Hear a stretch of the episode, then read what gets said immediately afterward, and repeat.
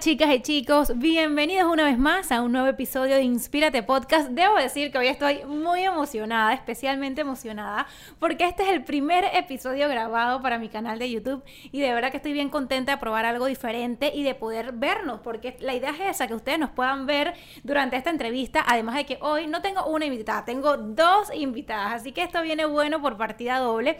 Nos acompañan en este episodio dos grandes profesionales, pero más allá de eso, dos grandes mujeres. Estoy muy bien acompañada de Anaí Solís, conferencista, locutora, embajadora de amor. Además, ella no lo puso, pero debo decir que Anaís también da talleres con su esposa a pareja, su esposa a parejas, y eso es bien importante para el tema que vamos a tratar hoy. Y tenemos a María Carla Sayavedra, psicóloga deportiva. Así que pues estoy bien contenta. A ambas ya las entrevisté en Inspírate Podcast, pero pues hoy estamos juntas para hablar de un tema que yo sé que muchas de ustedes, chicas, se van a sentir identificadas y chicos también, porque es que todos por igual en algún momento de nuestra vida hemos pasado por un corazón roto. Todos pues eh, tenemos esas batallas con el corazón y hoy vamos a hablar de eso. Es por eso que este episodio se llama como uno de los capítulos de mi libro Mi CEO, sobrevivir a un corazón roto. Y, y, este tema me encanta, sobre todo hablarlo en este mes, chicas, que es el mes en donde celebramos el amor, ¿no? Así que pues, bienvenidas una vez más, gracias por estar aquí. Vamos a arrancar y pues yo quiero que empecemos con, con una pregunta muy importante y es, según su experiencia, ¿cuáles son señales eh, que les indican que es el momento de dejar ir y de decir adiós, María Carla? Bueno, esta es una pregunta eh, realmente importante porque siempre van a haber señales. Están estas famosas eh, red flags o green flags que se está como que hablando mucho en las redes sociales. Em, yo creo que las señales empiezan cuando te empiezas a sentir eh, incómodo o incómoda con algo y esto es algo que no pueden llegar como un punto medio. Eh, yo creo que uno de los mayores problemas de las relaciones son estas luchas de poder. A ver quién tiene la razón, a ver eh, si, si, yo gano esta discusión o yo gano esta discusión. Y si no podemos llegar a un punto medio, decir, mira, ¿sabes qué? Esto realmente no podemos, no podemos seguir discutiendo en este mismo punto. Yo creo que eh, vamos mejor o lo dejamos hasta aquí o lo conversamos en otro momento o llegamos a un acuerdo. Porque no se trata de ver quién tiene la razón en una relación y esto es algo que desgasta mucho. Entonces cuando tú te empiezas a dar cuenta que la relación se empieza a desgastar y empiezas a ver señales que te dicen no me gusta este tipo de tratos, no me gusta cómo me está hablando. No me gusta no sentirme validado o validada por esta persona. Es, este tipo de conductas que pueden ser como eh, estas señales que te empiezan a decir, eh, pregúntate primero que nada si se puede trabajar, porque siempre se va a poder trabajar, pero no solo.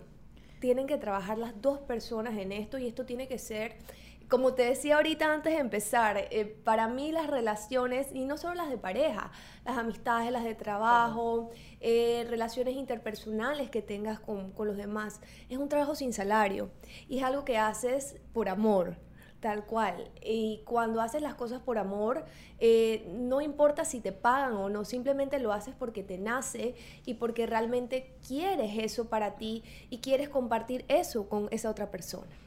Totalmente. Y yo quiero hacer la observación también de que hoy eh, no solamente pues María Carla y Anaís y mi persona vamos a hablar como profesionales, sino también como mujeres, como, como tú y como yo, eh, pues como todas las mujeres que nos están viendo, ¿no? Porque más allá de, de ese vestido profesional que nos ponemos y, y, con que estudiamos y, hay tantos libros que te dicen lo que debes hacer. Cada quien ha vivido eh, estas experiencias desde su perspectiva, desde su eh, propia vida, ¿no? ¿Cómo tú lo has vivido, Anaís? Sí, me quedo con eso que dijiste, María Carla, me encanta. O sea, es un, es un trabajo sin salario. Me encantó eso. Es un, o sea, es un trabajo sin salario porque al final nosotros somos seres creados de amor. Nosotros necesitamos sentirnos amados y también necesitamos todos los días amar. Yo pienso que cuando tú estás en una relación y definitivamente no te sientes complacido, y esto te estoy hablando a nivel profesional, eh, una relación lo podemos basar a nivel sexual, a nivel eh, entre amigos, eh, tu novio, tu matrimonio, o sea, las personas que están ahorita mismo conectadas y que van a escuchar este audio, este podcast, ustedes se van a dar cuenta en qué posición estás. Si tú estás ahorita mismo en una posición de noviazgo, y como decía María Carla, es como el momento donde tú puedes definir y decir, ¿es esta la persona o no lo es? Porque muchas veces nos acostumbramos y decimos, bueno, pero es que yo me llevo bien con mi suegra, me llevo bien con, con los papás de, de, de, mi novio, oye, es que la hermana es una de mis mejores amigas, entonces cuando tú vas a ver, sí, tú estás adaptada, estás acostumbrada a la familia, pero la familia no va a dormir contigo no se va a ir de viaje contigo. Cuando vengan los problemas matrimoniales, porque van a venir, no es que la vida es todo de color de rosa, no van a venir tribulaciones, van a venir momentos buenos y malos, pero no va a estar la hermana, no va a estar la suegra, no va a estar el suegro, los perritos, que el perrito me encanta. No, al final tú te vas a casar y, y, y, tu noviazgo, como es tu noviazgo, así mismo va a ser tu, tu esposo. ¿Sabían eso, chicas?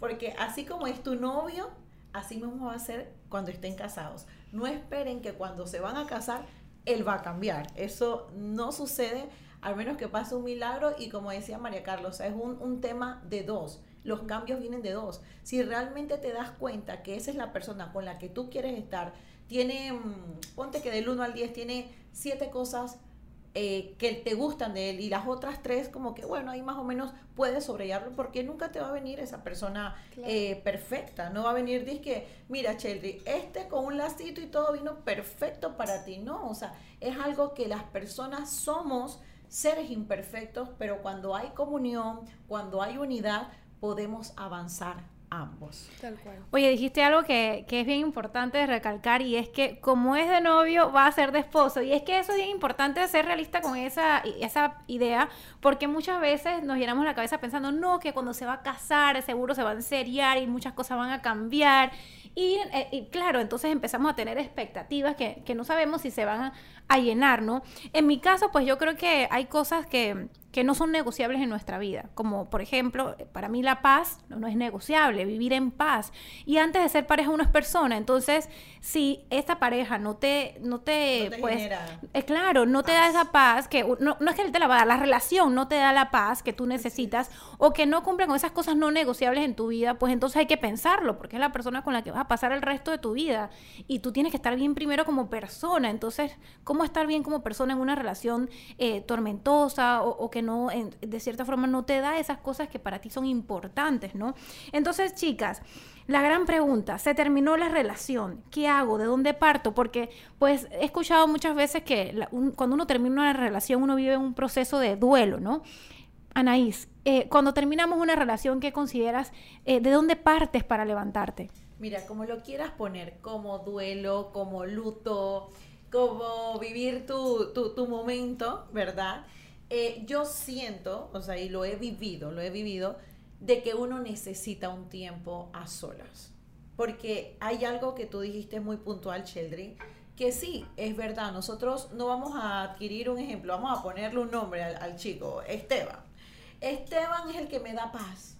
Esteban es el que me hace feliz. Esteban es el que... No, Esteban no puede ser un accesorio a tu corazón. O sea, tú tienes que vivir en paz, tú tienes que vivir feliz, ¿verdad? Y nosotros, cuando esa persona simplemente ya no está, ya sea por un acuerdo, que los dos, bueno, no se sentían felices, eh, se dieron cuenta que no eran las personas eh, para estar el resto de su vida juntos, si Esteban se va, yo creo fielmente que hay algo importante que es, te tienes que conocer a ti misma tienes que tener tiempo contigo, tienes que, tienes que invertir. O sea, no hay mejor inversión, chicas, que invertir el tiempo en ti misma. Esa es la mejor inversión que para mí hay en la vida porque somos al final, somos uno solo.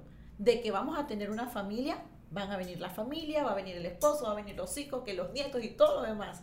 Pero qué importante, Cheldry, es tener el tiempo de luto, ese tiempo a solas. Yo pienso de que debe ser así. Porque ¿qué pasa? Justamente ayer estaba brindando un mensaje.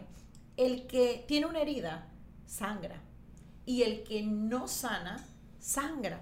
Entonces, la sangre es algo fétido, va a oler feo. Y eso es lo que vas a traspasar cuando vas a tener otra relación. O sea, si no sanas, vas a llevar eso a otra, eh, a otra, a otra persona que posiblemente puede ser que ese sea el hombre de tu vida. Pero como tú no sanaste, simplemente dañaste esa oportunidad. Totalmente, las cosas después no van a caminar y no, y no va a empezar, es como una relación sana, ¿no? Ya de salida, arrancar algo en, en esas condiciones, pues no es lo ideal, ¿no?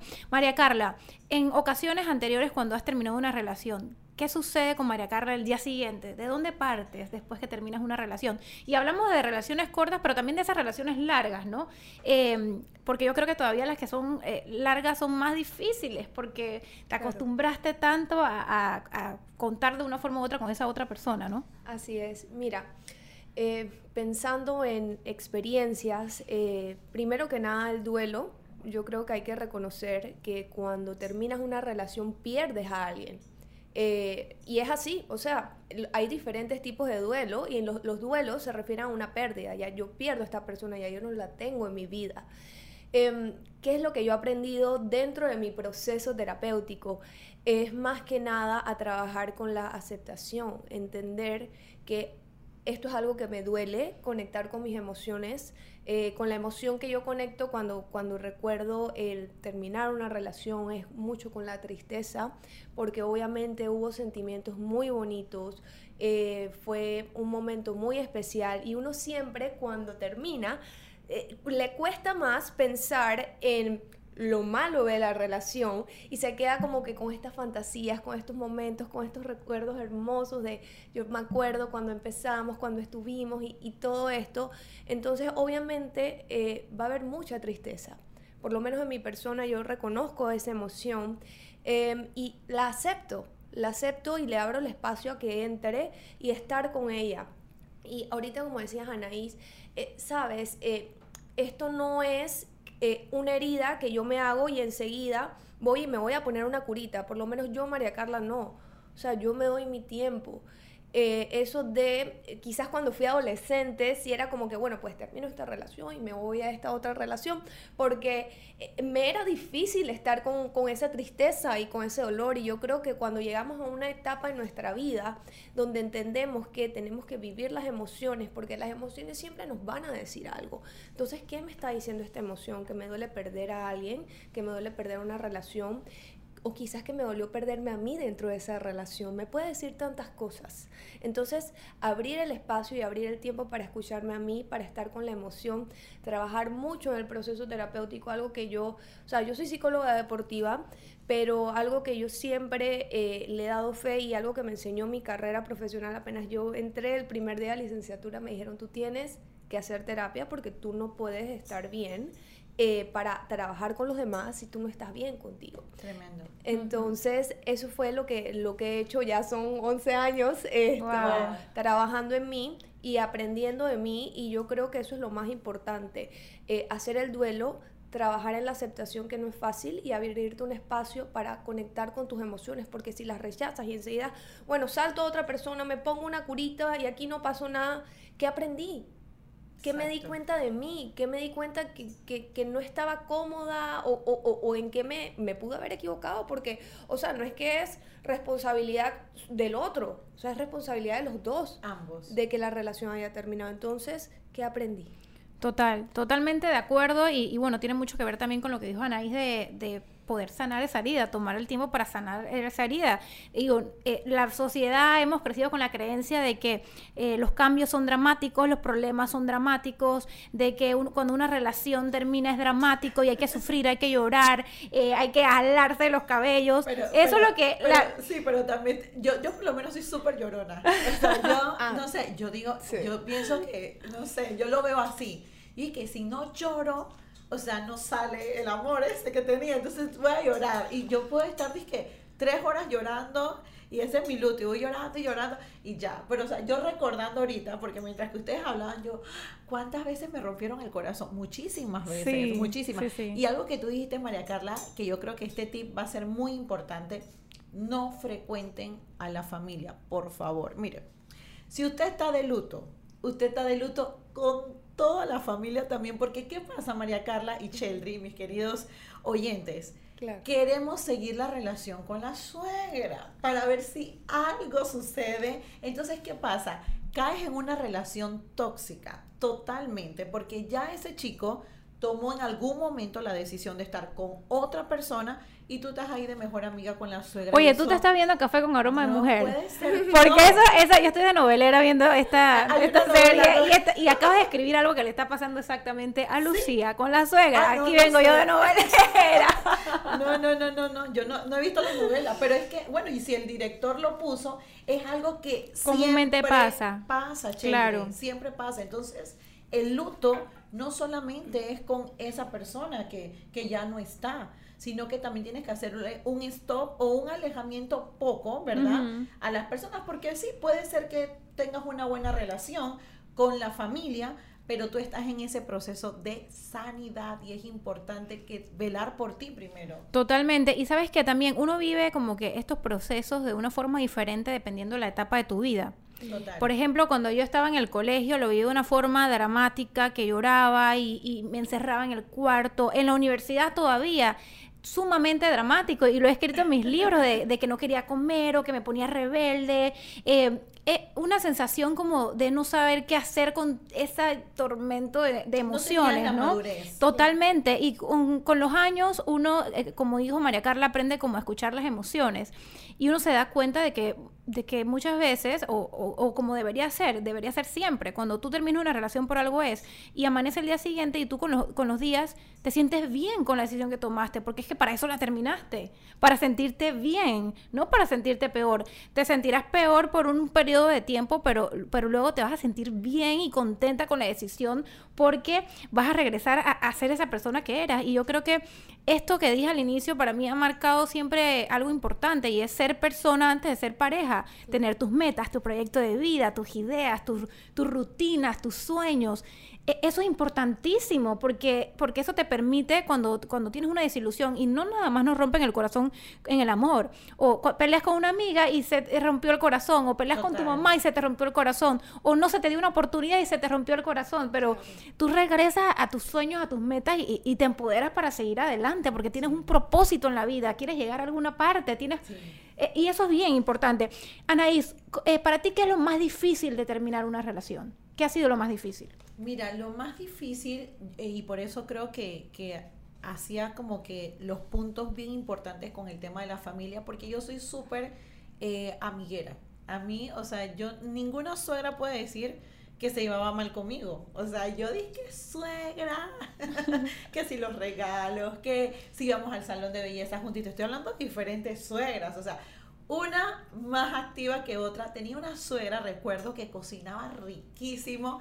Y yo me acuerdo cuando yo peleaba con ese novio, yo dije que, wow, o sea, ya no lo soporto. Ay, pero la comida de mi suegra es riquísima. Entonces siempre le decía, ay, que mi amor, vamos a ir este domingo a comer a tu casa y vamos a poner a tu mamá. Entonces yo siempre buscaba la parte, de- tú sabes, ¿no? De, tener esa alegría o, mantenerme como una estabilidad, pero me estaba engañando porque yo no me iba a casar con mi suegra, sino que a futuro podría ser ese novio mi futuro esposo y estaba haciendo un error porque ese novio justamente fue uno de los que más cosas me hizo y que yo puedo decir, oye, mi corazón no se, no se rompió, dije así, se rompió, dije, puff, en super pedazos. Y, y por curiosidad, Anaís, dime una, dos, tres eh, banderitas rojas que tuviste en esa relación y que tú dijiste, mira todo lo que me hizo esta relación es para mí. Mira, la número uno no me respetaba porque cuando tú coqueteas con otras personas, o sea, con otras mujeres,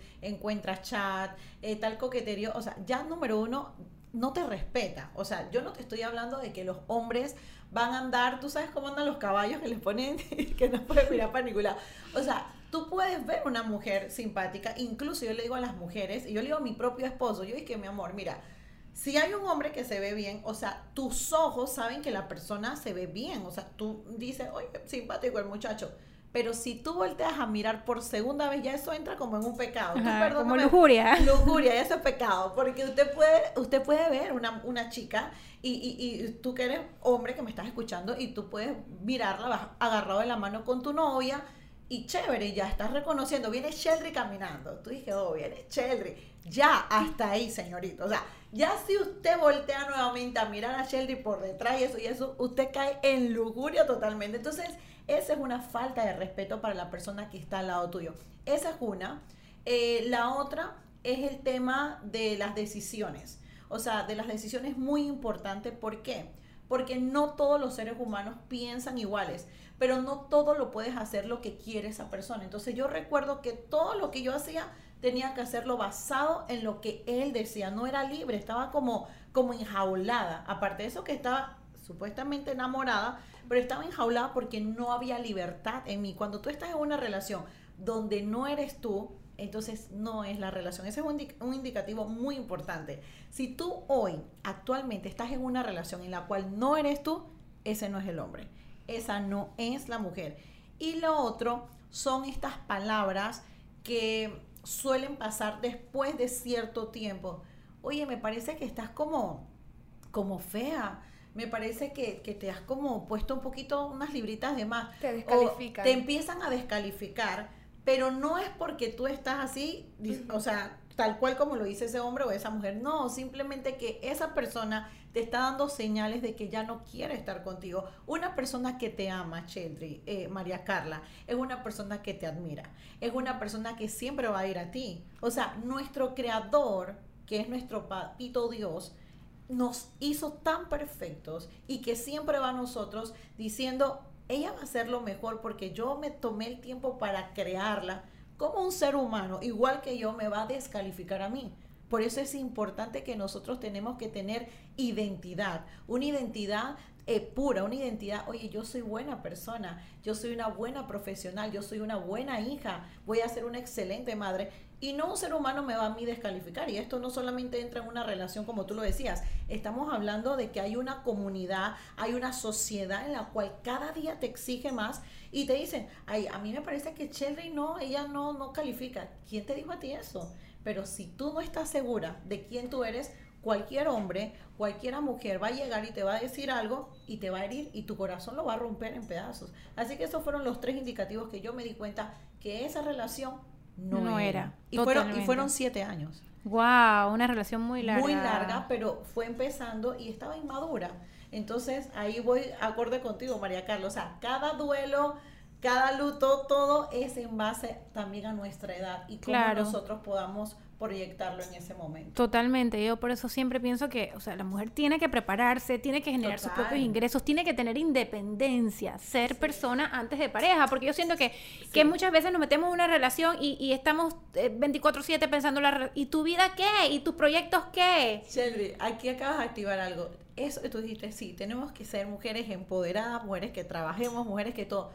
Pero usted, mire, chicos, yo no sé por qué estoy así, pero si hay alguien así, que usted dice que no, que usted es un chulo, nada de eso. Y si usted es una mujer que se la pasa y que pagando todo y que dice, mi amor, vamos a ir a comer y tú tienes que pagar la cuenta todo el tiempo, eso ni eso, o sea, elimínalo, elimínalo porque... es un trabajo en equipo, es un trabajo en equipo, bueno, es lo que pienso. Es, un trabajo en equipo, pero tú te imaginas que tú seas la que tengas que pagar siempre. No, es un trabajo en equipo, no te estoy hablando ahora. Yo tenía una amiga, Cheldry, y me daba risa porque el novio siempre me decía, que pero es que ella quiere que yo la lleve a Miami, que todo el tiempo quiere comer, quiere... Yo dije, sí, pero si tú no hablas, o sea, usted tiene, que, sabe. usted tiene que hacer un presupuesto de pareja. Claro, Entonces, claro. había una señal ahí, que, él, que ella no era con la que él se iba a casar.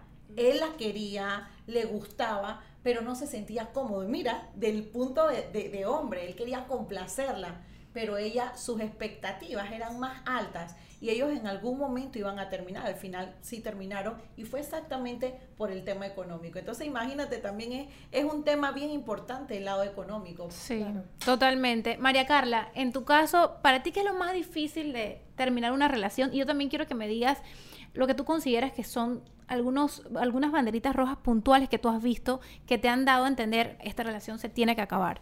Claro, bueno, eh, ¿qué es lo más difícil? Yo diría que la aceptación aceptar que se terminó, aceptar que ya esa persona no va a estar, aceptar que eh, tengo que seguir un camino distinto cuando yo en mi mente tenía idealizada a esta persona, tenía idealizada esta relación. Yo creo que más que la persona a veces idealizamos es la relación y lo que esperamos, porque um, la sociedad nos da un concepto, y más que nada la mujer, de que a cierta edad eh, ya tenemos que tener todo cumplido. Esto, ahorita, ahorita te voy a compartir un, un quote bien interesante de que, o sea, es como un checklist que tenemos que tener. Entonces, eh, que yo me di cuenta en un momento de mi vida, eh, que yo decía, espérate, yo no me estoy sintiendo mal esto porque estoy terminando la relación, me estoy sintiendo mal porque no estoy cumpliendo con la sociedad. Wow. Entonces, eh, era parte, obviamente, el duelo de mi relación, pero parte de esta presión que genera la sociedad. entonces es ahí donde yo me empecé a cuestionar, pero ¿qué quiero yo? O sea, ¿qué quiero yo para mí? Yo, obvio, eh, quiero una familia, quiero ser mamá, quiero tener hijos, quiero ser profesional. Ahorita estoy viviendo un momento muy especial a nivel profesional que, que me llena, me llena de felicidad, que, jamás pensé que eh, tan joven iba a alcanzar lo que estoy alcanzando. Eh, con mucho esfuerzo, mucho estudio, mucho sacrificio, estoy en donde quiero estar. Y para mí es importante estar con una persona que pueda entender eso y que pueda apoyar eso y que entienda que a las que 11 de la noche yo puedo recibir una llamada del trabajo porque tengo que atender, porque yo, yo atiendo a personas, yo atiendo salud mental, no soy doctora, pero o sea, puede haber una emergencia dentro de mi trabajo, dentro de los consultantes con los que yo trabajo, y yo tengo que estar ahí. Entonces, tengo que estar con una persona que entienda.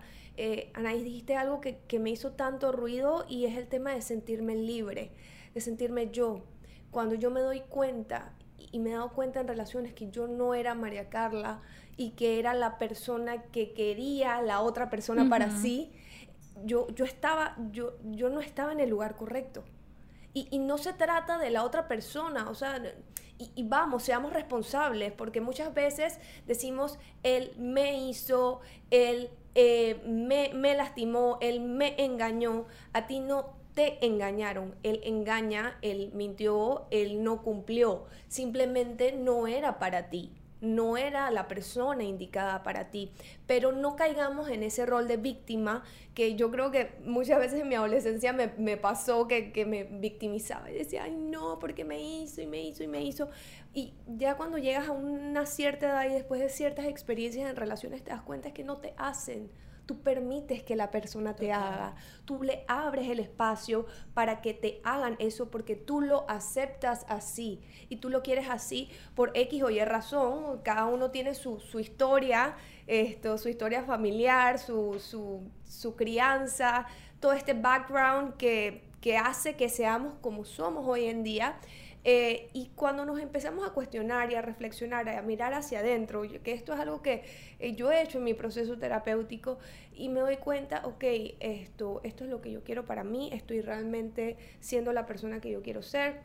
Otro, otro red flag que me parece súper importante es cuando te desvalidan o te descalifican o, o te dicen no eres suficiente, sin decirte no eres suficiente, pero te, lo dicen de cierta forma y no te apoyan y no te celebran o te dicen, sabes que en verdad no, no quiero acompañarte a esto o no quiero ir a esto.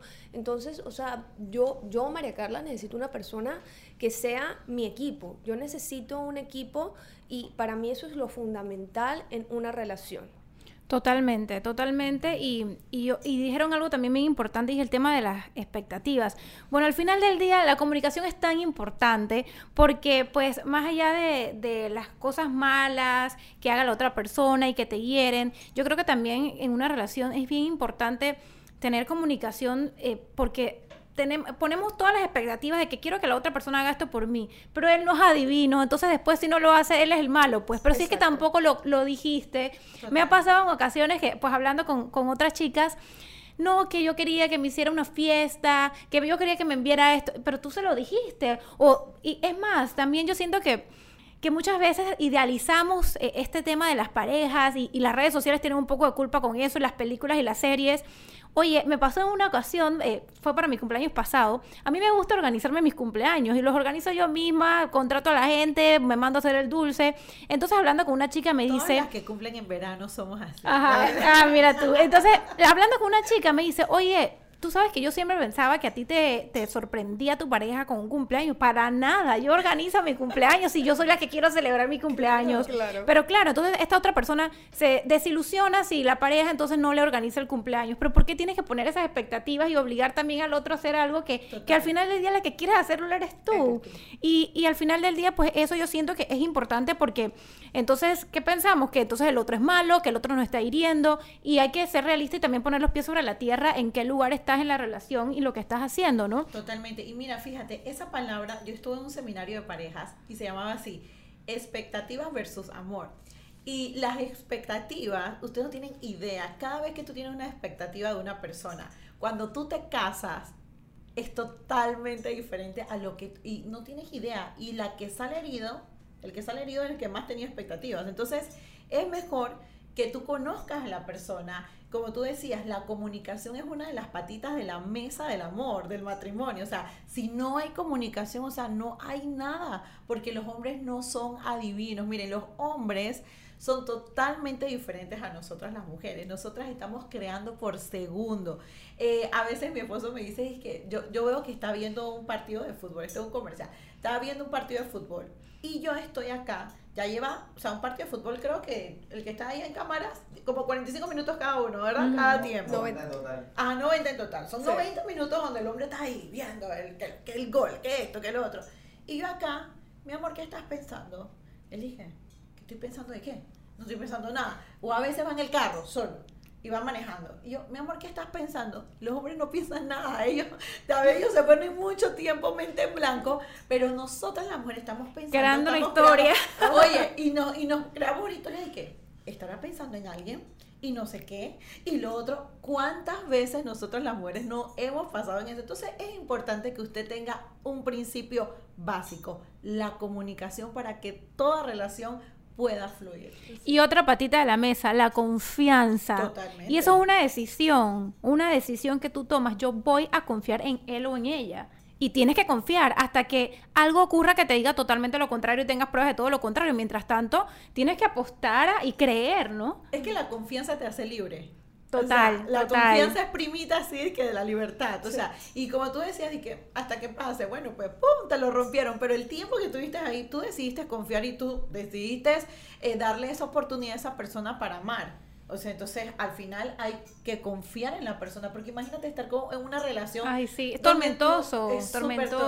tóxico, y no te puedes enfocar luego, ni concentrar, ni prosperar a nivel profesional, ni personal, ni no tienes cabeza para nada, ¿no? Y ah, saliéndome un poquito del guion, porque hablamos de redes sociales y me parece importante mencionarlos en este episodio, ¿de qué manera tú crees que las redes sociales influyen en las relaciones? María Carlos, yo, primero. La que quiera empezar, María Carla, pues. A ver, bueno, ¿de qué manera influyen en las redes, en las redes sociales en una relación? Bueno, desde mi experiencia, yo, yo- mira que nunca ha sido algo que influye, eh, pero yo he pasado por varias facetas en mi vida. O sea, yo eh, fui, fui Miss, fui modelo, trabajé en televisión, esto, y sí tuve parejas que no le gustaba como que mucho esa exposición mía en las redes sociales o, o por qué te tienes que estar mostrando mucho, por qué tienes que estar esto, es- esta parte como de, de celos. Claro. eh, yo creo que más, más, más que como mostrar mi relación, era como que cómo me estaba mostrando a mí en las redes sociales. Y bueno, ahorita mismo a, a nivel profesional también que subo mucho contenido, creo mucho contenido eh, de salud mental en el deporte, de psicología deportiva. Esto, las personas están bien con eso, pero cuando te muestras a ti o te muestras un poco de tu relación, quizás a la otra persona no le gusta o no se sienta cómoda con eso, pero es que así eres tú y entonces ahí es donde interfieres con tu libertad, entonces tú dejas de hacer cosas por el otro.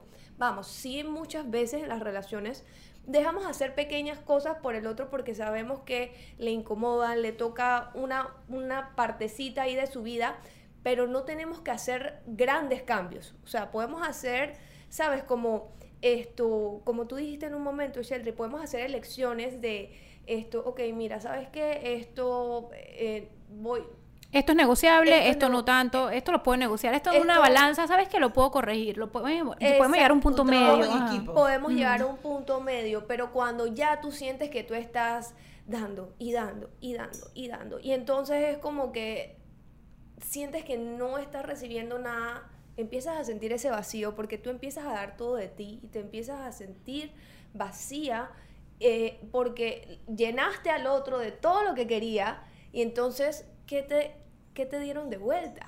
Te perdiste a ti misma, ya te, te, convertiste en otra persona. Te perdiste a ti misma. Y bueno, me fui del tema de las redes sociales a esto, pero me recordó, me recordó un momento eh, cuando estaba más joven que me decían, pero ¿por qué compartes tanto? ¿Pero por qué te tienes que mostrar? ¿Quién quieres que te vea? Y yo como que, bueno, pero es que yo estoy, yo, yo estoy en este medio, o sea, yo tengo que hacer esto. Mira, y eh, en mi caso me ha pasado, pues yo como creadora de contenido, ha sido un reto porque es una realidad que a gran parte de los hombres no les gusta tomar fotos. Entonces es bien difícil. Entonces, claro, es un proceso para convencerlo a que te tome la foto, pero yo creo que al final del día, pues e, en mi experiencia, pues con mi novio es eh, eh, bastante llevadero porque yo siento que cuando tú amas a alguien, tú haces el esfuerzo y la complaces y son cinco minutos. Y también uno también sabe los límites, ¿no? Espérate, no voy a abusar de esta persona, ni que esta persona, o sea, es, es, mi novio, no, trabaja, no estamos trabajando juntos para, para eso. Entonces me organizo y tengo mis días de producciones y ya no tengo que estar interfiriendo en ese tiempo de calidad que tengo con mi pareja o, de repente si vamos a hacer una foto no me tardo ocho horas en hacer una foto, ¿sabes? O, también lo incluye eh, Totalmente. oye, y después cuando te dan los resultados de la foto, los los negativos y tú dices, oye, mira, ¿qué, ¿cuál te parece mejor? No sé qué. Entonces, a mí me pasó una ah, vez que yo dije que yo sabía, o sea, yo, bueno, ahora yo soy una mujer así súper reservada, pero antes, o sea, la nariz vieja, o sea, usted no tiene idea. Yo, si el escote puede llegar al ombligo, o sea, al ombligo iba. Y yo recuerdo que yo tenía un novio que era súper celoso y dije, ¿cómo manejo esta situación? Y yo le ponía las dos fotos. Las dos fotos eran que súper vulgares. Y yo dije, yo dije, ¿cuál? Mira, en esta, no sé qué, la que menos, la que menos así vulgar era, él escogía eso. Y dije, ajá, este celoso cree que yo ande haciendo nada de esto. Pero con el tiempo me di cuenta que al final una, una relación para que pueda madurar y también como tú te proyectas, así mismo te va a valorar esa persona. O sea, sabemos que un ejemplo, si tú tienes una marca de vestidos de baño que te está patrocinando, tú sabes, uno sabe qué fotos, qué poses eh, dan a demostrar. Si tú quieres que te veas muy sexy en esa foto, tú sabes la pose que tienes que hacer nosotras las mujeres sabemos eso, pero los hombres, los hombres hay que cuidarlos también. Cuando tú estás en ese momento de esa relación, donde estás floreciendo, para que ese hombre tenga confianza en ti, no te estoy hablando que te vas a enjaular, pero sí es un trabajo en equipo, incluirlo a él. Oye, mi amor, ¿qué te parece esta? Mira, ¿te parece mejor si me pongo el chal? Mira, esta me la tomé con esto. Y lo vas sobre, vas, vas como llevando todo a la ligera y eso es algo bien bonito porque yo creo fielmente que las redes sociales sí afecta muchísimo nuestra relación. ¿Te has comparado en alguna ocasión, Anaís, o has tenido personas cercanas que sientes que se han comparado con otras relaciones en Instagram? Como que miran otra pareja y se comparan, ay, viste, ellos viajan y nosotros no. Ellos miran, ella le él le toma fotos y, y tú no me quieres tomar fotos. Totalmente. Hay dos frases, y aquí voy a meterles el comercial de cómo llevar una relación. Ustedes tienen que sacar de su vocabulario así tú nunca, o sea, jamás puedes decirle tú nunca, tú nunca a tu pareja, porque vas a decir, tú nunca haces esto, tú nunca haces siempre. Lo otro. Y la otra es tú siempre, tú siempre con esto. O sea, bórralas, bórralas, porque literalmente esa persona no vaya, y bueno, y mira, y recaemos al tema de las expectativas. O sea, estás expectante de que la persona vaya a hacer eso y lo otro. Pero, o das un ultimátum. O lo estás condenando para el resto de su vida con un nunca o un siempre, ¿no? El tipo de que yo nunca voy a ser detallista. O sea, créeme, o sea, nunca lo va a hacer porque lo estás declarando, lo estás declarando. O sea, el poder de la palabra influye mucho. Entonces, tú no puedes eh, decirle a esa pareja que está contigo, ese novio, ese esposo, ¿verdad? Tú nunca, tú siempre, al contrario, tienes que valorar a las personas. Y tú dijiste algo muy, muy lindo, María Carla, o sea, al final las personas sí. Eh, llegaron a tratar mal, llegaron a fallar, llegaron a hacer muchas cosas, pero el tema del ser víctima, o sea, hello, o sea, eso es fuera, o sea, ya eso ni está de moda. Llegó un momento donde sí estaba de moda y yo creo que esa moda está mucho en la adolescencia, cuando tú tienes como tus 18, 20, como hasta los 23, 24, o sea, somos de que las víctimas más fuertes. O sea, me estoy muriendo. Es una telenovela completa. Pero las mujeres sanan muy rápido. Por eso tú ves que los hombres sí se matan. O sea, no, los hombres hay que cuidarlos también, chicas. Así que al final, si el hombre te hizo algo y te está dando esas señales, esas banderitas rojas, como decía Cheldry, no es el lugar, no es el lugar y tienes el momento ahorita que no estás casada para poder salir de esa relación tóxica. Y debo decir, para cerrar con este tema de las redes sociales, que al final del día, como personas adultas y con criterio formado, tenemos que entender que en las redes sociales vemos la parte más bonita de la vida. Total. Tú no vas a poner en las redes sociales,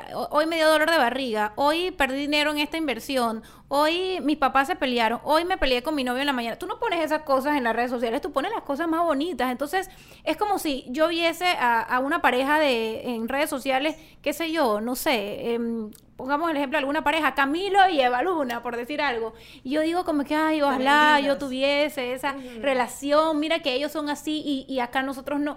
Yo sé que ellos también tienen problemas, yo sé que ellos también tendrán discusiones, que tendrán diferencias, entonces eso es importante porque al final del día las redes sociales seguirán siendo las redes sociales y seguiremos viendo belleza en redes sociales y a gente espectacular y a parejas divinas, pero uno como, como la persona que consume las redes tiene que tener la madurez para entender que esa es la parte más bonita, pero que también existe una parte porque ninguna vida es perfecta. Y otra cosa que quiero agregar que a mí me ha ayudado muchísimo con, con el tiempo para entenderme mejor en una relación es ponerme en los zapatos del otro. Para mí eso ha sido crucial, porque antes, un, antes yo era más impulsiva como que lo primero que se me ocurría lo decía y lo, sacaba y, con acciones y palabras, pero ahora antes de decir algo fuerte o que yo sé que puede causar una discusión, yo pienso, ¿qué pasaría si él me dijera esto? Y me he dado tantas veces cuenta de que, de que yo me sentiría herida si él me dice lo que yo le voy a decir. Como que no me gustaría, me sentiría tan herida. Qué feo esto que. No lo dices. Qué feo que, yo, que él me dijera esto a mí. Lo he, lo he descubierto tantas veces que para mí ha sido revelador eso. Y entonces digo, no, no lo voy a decir. A mí no me gustaría, me sentiría horrible. Qué feo decir esto. Entonces me doy cuenta muchísimo poniéndome en los zapatos del otro, tanto con palabras como con acciones. Pero chicas, para, para ya ir acercándonos un poquito, pues al final de, de este episodio, ¿Cómo, María Carla, restableces ese amor propio después de una decepción amorosa? Mira, eh, casualmente te quería compartir una de las citas que, encontré. Esto, y sabes que nos pasa mucho como seres humanos. Eh, no sabemos o no validamos eh, qué es estar solo o estar sola. Casualmente la vez pasada, la semana pasada, escuché un podcast de una queridísima colega y amiga, Mariana Plata, Em, hablando un poco sobre la soledad y ella citó a Marcela eh, Lagarde, que es antropóloga e investigadora mexicana, eh, y dice lo siguiente, y esto me marcó bastante. Nos han enseñado a tener miedo a la libertad, a la libertad, miedo a tomar decisiones, miedo a la soledad.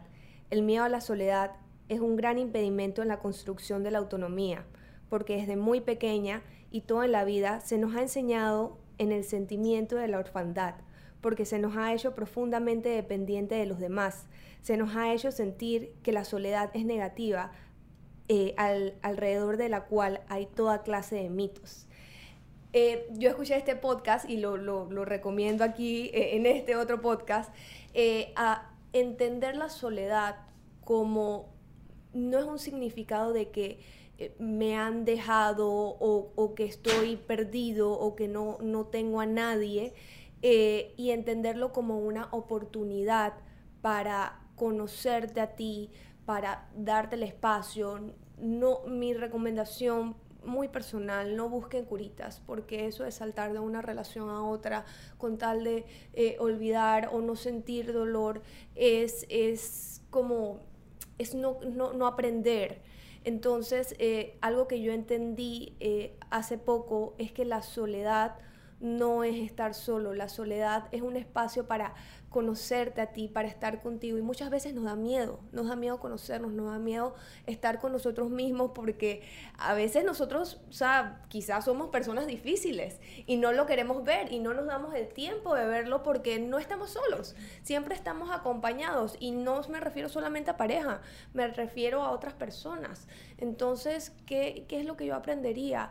A buscar espacios para mí, a hacer actividades que, que me llenen más a mí esto y que yo haga conmigo, ¿sabes? Entonces eso de estar yo conmigo creo que es una de las cosas más difíciles. Mucha gente me dice, me da, me da miedo me da pánico ir a comer a un restaurante sola o ir al cine sola o ir al teatro sola. La vez pasada fui al teatro sola y me la pasé súper bien, ¿sabes? Entonces, este tipo de, de actividades esto, donde tú puedas disfrutar contigo y darte cuenta qué es lo que tú quieres para ti, esto, qué es lo que mereces y también darte cuenta de qué es lo que no quieres. Es un proceso de crecimiento y de aprendizaje en el que todos estamos eh, siendo novias, siendo esposas, siendo madres, pero siempre date el espacio a estar tú contigo porque puedes aprender más de lo que tú crees de ti misma.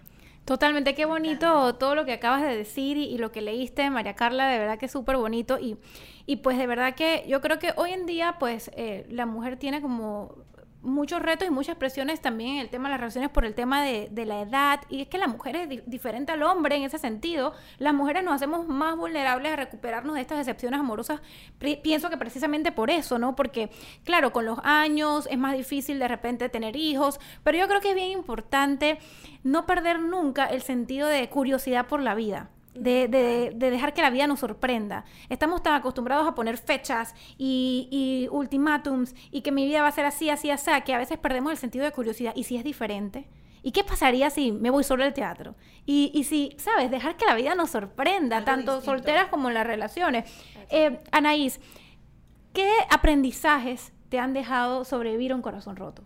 Mira, fíjate que qué lindo cuando eh, me mandaste el tema, porque yo justamente el año pasado hice un reto de 30 días y se llamaba hashtag un corazón sano. Entonces, este es que un corazón roto. Y justamente mientras venía en camino, mi esposo me dice, mi amor, ¿y cuál es el tema? Y es que un corazón roto. Dije, wow, tú tienes un corazón sano, o sea, tú puedes hablar de un corazón. Y dije, sí, mi amor, es increíble cuántos chicos me rompieron el corazón, incluyéndote a ti. Y él dije, sí, pero me perdonaste yo soy una nueva criatura ahora, o sea, yo ahora te amo. Entonces yo digo, wow, en verdad toda mujer, todo hombre va a pasar siempre por ese maltrato, por ese que te rompieron el, corazón. Y hay algo importante, Cheldry y, María Carla, que hay, que hay que poner claro. Nosotros somos seres tripartitos. Nosotros somos cuerpo, somos alma y somos espíritu.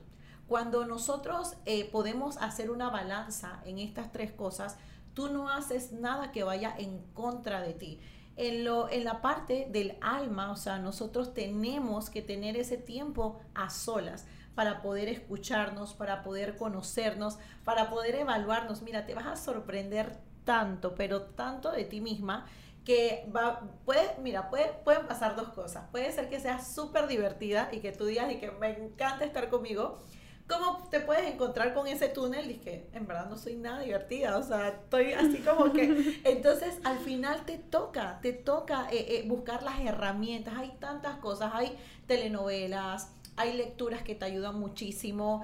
Eh, algo importante que yo lo he aprendido, miren, si usted escuchaba una música con esa persona y esa persona le dedicó una canción, Oiga, ¿por qué usted va a buscar esa música? Ay, sí, pareciera, de verdad que sí.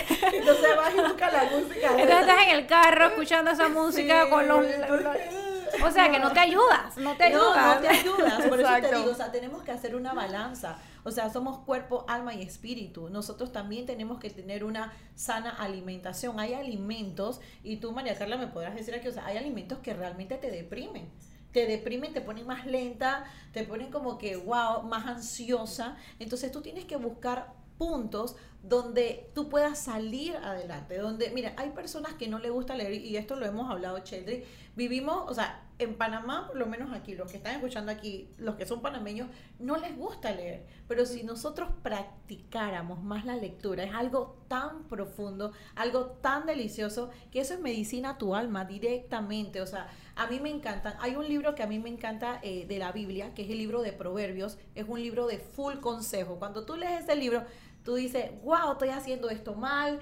estoy haciendo esto bien y me encanta porque es el libro exactamente de la consejería y cuando tú lo lees te confronta muchísimo. Y me gusta una cita que dice que de todas vuestras cosas que tú guardes, guarda tu corazón. El corazón es el motor de todo tu ser. Entonces, si tu corazón tú no lo guardas, ¿quién lo va a cuidar? ¿El esposo? ¿La esposa? No. Tú eres el responsable. Ese es un, un mandato que el Señor nos da. De todas las cosas que guardas, guarda tu corazón. Totalmente. A mí también me ha ayudado muchísimo leer en, en, momentos difíciles de mi vida. Leer siempre me ha levantado. Siempre me ha levantado porque inspira, empodera, se te ocurren nuevas ideas. E, es sanador. es, sanador. Es, muy bonito eh, la lectura para el que pues no lo hace, se dé la oportunidad. María Carla, ¿tú sientes que tener una decepción amorosa, eh, que te rompan el corazón, terminar una relación, impacta en futuras relaciones? ¿Cambia tu perspectiva sobre el amor después de algo así? Bueno, yo vuelvo a recapitular en que no, no te rompen el corazón, tú permites que la otra persona te lastime esto. Entonces, si, lo, si partimos desde ahí, desde la responsabilidad que yo tengo en las relaciones, yo puedo mejorar y obviamente va a impactar en mis siguientes relaciones. Eh, y es, ahí, y es ahí donde yo vuelvo y recaigo en lo que yo había dicho anteriormente. Date ese espacio para conocer y aprender de la relación que, tu, que tuviste y darte cuenta qué patrones repetiste de relaciones pasadas. Porque nosotros, eh, y dice eh, mi tía Itzel Sayavedra, que ella es psicóloga, terapeuta de familia y de parejas, nosotros escogemos en el mismo nivel de lo sano y en el mismo nivel de lo que no es sano. Entonces nosotros podemos repetir a nivel de escoger lo que es sano para mí o yo puedo repetir a nivel de lo que no es sano para mí. Y obviamente vuelvo y caigo en este background de, de, de, la historia y de, lo que hemos sido nosotros a lo largo de nuestra vida. Entonces, esto, más que nada, eh, aprender de ti y aprender también del otro, porque me acuerdo cuando yo terminé una relación que, que me dolió bastante, me preguntaba mi tía, ¿y qué, ¿y qué aprendiste de la otra persona? Y en ese momento eh, sentía mucha, mucha rabia. Yo decía, nada, no aprendí nada, no me enseñó nada. Y después de procesar esa relación y después de pasar por ese duelo y después de aceptar lo que pasó, dije, wow, me enseñó bastante. Me enseñó que yo no quiero volver a estar con alguien así. Me enseñó de que yo no quiero que me traten como, como me trató. Me enseñó de que eh, yo estaba con alguien eh, que no cumplía con lo que yo quería en una relación, porque cada quien tiene sus estándares en una relación y no era lo que yo estaba queriendo. Me enseñó a no estar en una relación por estar, porque muchas veces las personas están por, vuelvo y caigo, este tema de la presión social en las mujeres, y, hablo de las mujeres porque uno soy mujer, porque dos me considero feminista y me interesa mucho entender la mentalidad de las mujeres, esto desde el feminismo, y o sea, vivimos en una sociedad que nos está marcando el tiempo, nos está marcando el tiempo y es duro. Entonces yo estaba bastante joven en esa relación y yo decía en ese momento no aprendí nada, pero yo una vez que salí, que trabajé en mí, dije, wow, realmente aprendí lo que no quiero volver a vivir y lo que realmente merezco vivir.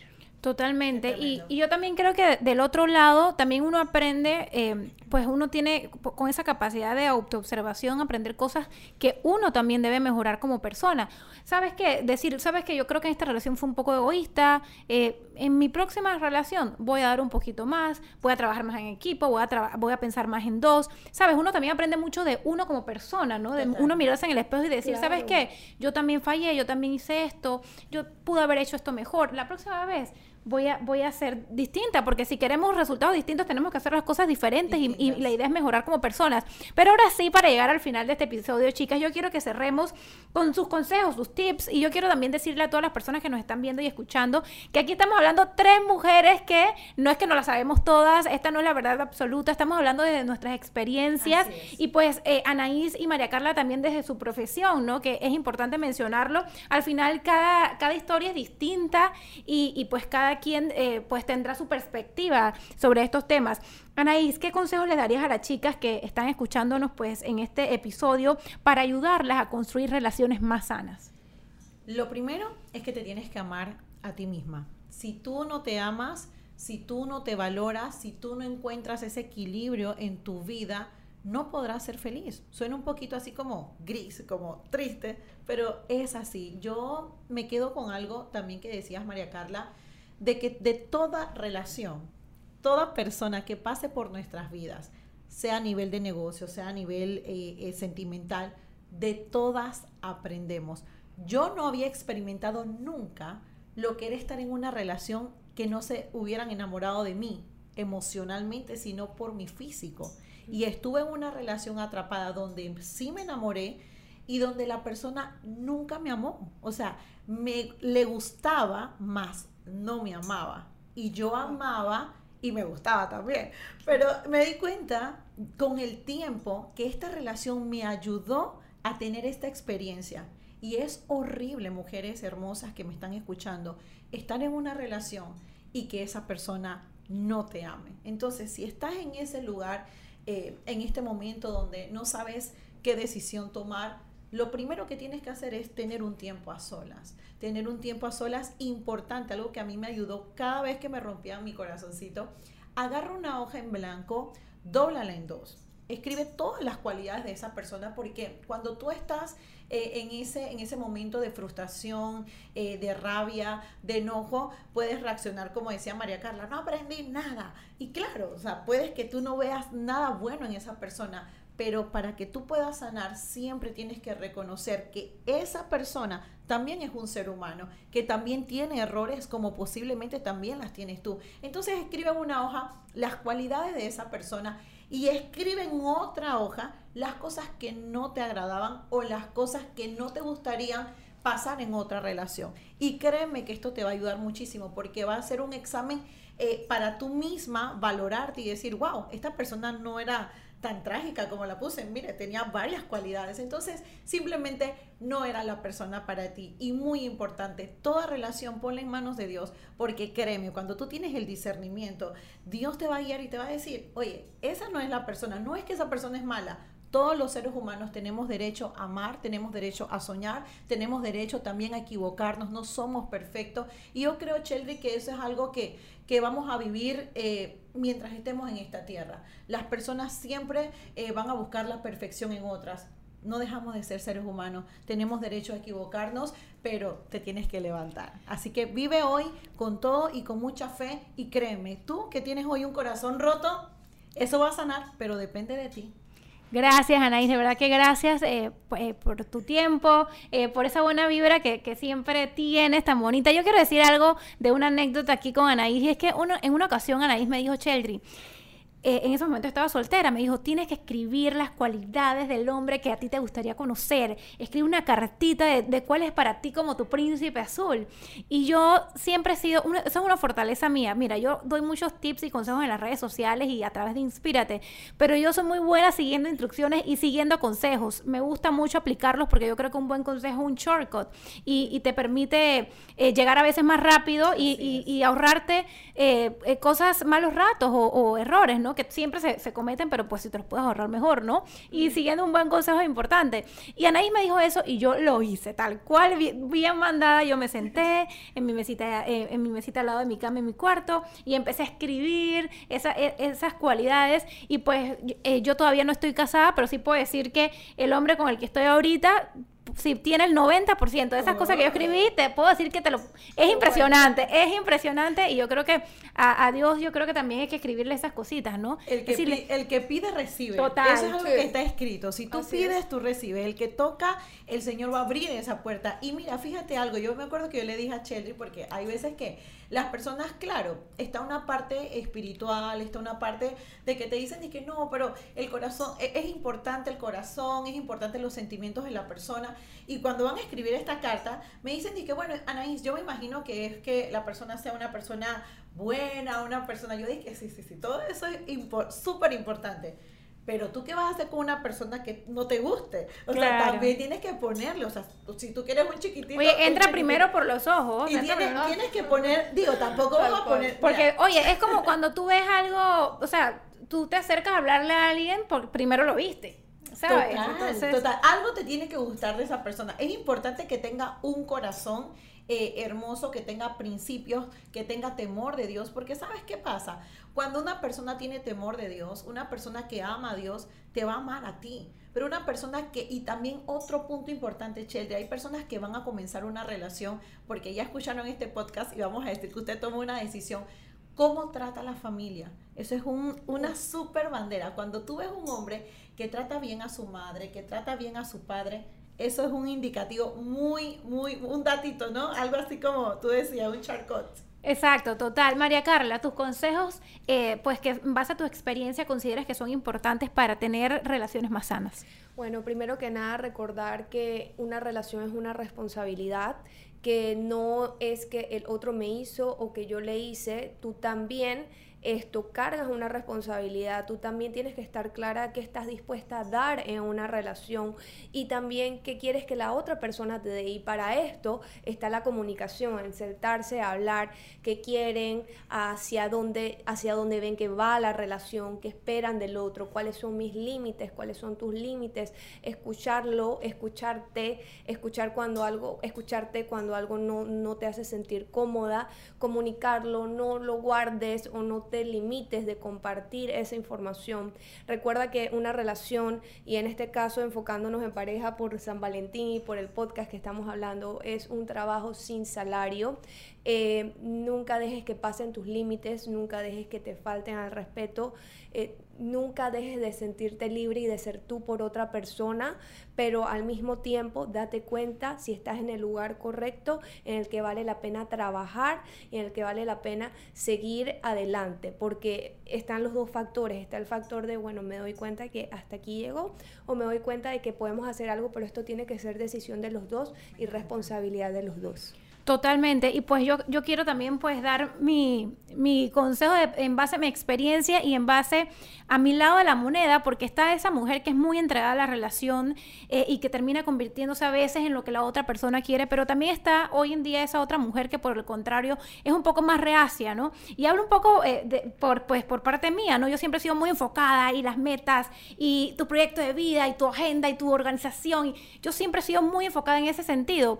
Entonces, las relaciones también te, permiten, eh, te hacen más humana y te permiten pensar en equipo más allá de en tus metas. Entonces yo creo que uno decir que es importante el balance, porque sí, tus metas son importantes y, y, lo he dicho mucho últimamente, tu emprendimiento es importante, tu trabajo es importante, tus metas profesionales son muy importantes, pero no más importantes que tus metas personales, que tu vida personal, que las relaciones que construyes, porque esas te van a acompañar por el resto de tu vida. Lo demás fluctúa, va y viene, pero la gente que está contigo, las relaciones, el hogar que construyes, probablemente va a estar contigo gran parte de tu vida y eso es bien importante. Entonces estamos en un mundo de tanto empoderamiento y tanto emprendimiento que a veces olvidamos esa parte bonita, ¿no? Eh, el balance, eh, eh, así como también puedo decir que entregarte al 200% a una relación y descuidar tu vida personal, tus metas personales y tus sueños también no está bien. Entonces el balance para mí es bien importante y no es como que va a ocurrir siempre, no somos perfectas, cometemos errores, aprendemos todos los días, pero pues tenerlo presente. Y otra cosa también, como tener la humildad de, de reconocer cuando hay que cambiar algo, eh, cambiar algo en la relación, cambiar algo en ti o decirlo a, esa otra persona, mira, esta, esto no me gusta. Entonces, ser humilde para reconocer que algo no está bien es bien importante, porque a veces nos queremos hacer de la vista gorda y, decir como que no, todo está bien. No, no, hay que ser humilde para hacer un stop y decir, no, no está bien, hay que cambiar. Y pues algo también muy bonito que, me enseña, me ha enseñado pues mi relación y es lo grande que es perdonar, como dice la, canción, ¿no?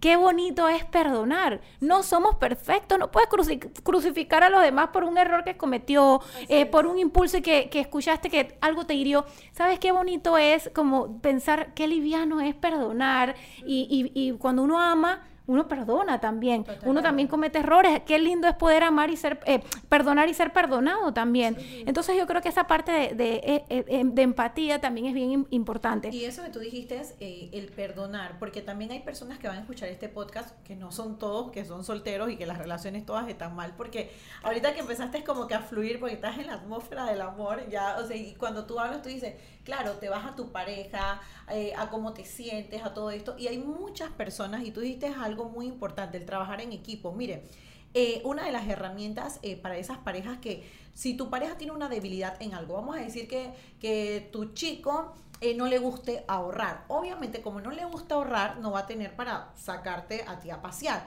Pero si tú eres una mujer que te organiza y a ti te gusta ahorrar, oye, vayan a un banco, abran una cuenta los dos juntos y digan, mira, vamos a armar un presupuesto. O sea, para todo hay solución. No hay una sola cosa hecha el en esta vida que no tenga solución. Total, y esa es la belleza de trabajar en equipo. Bueno, tú eres bueno es. para ABC, yo para estas otras cosas, así que unimos fuerzas y yo ayudo en esto y tú ayudas en esto. Totalmente. Tal Entonces, cual. Es un, es un proyecto de vida, es un trabajo en equipo y qué hermoso. Algo que decía María Carla, y eso es así. Todas, cuando estamos pequeñitas, nos ponen a jugar con las muñecas, con las Barbies, queremos Barbie casarnos. Ken. Ajá, Barbie Ken, queremos casarnos, queremos tener la familia. Y, y miren, no hay mejor regalo que Dios nos pudo haber dejado que es la familia. Todas queremos llegar allá, todas vamos a llegar allá. Ya yo tengo, gracias a Dios, tengo mi familia.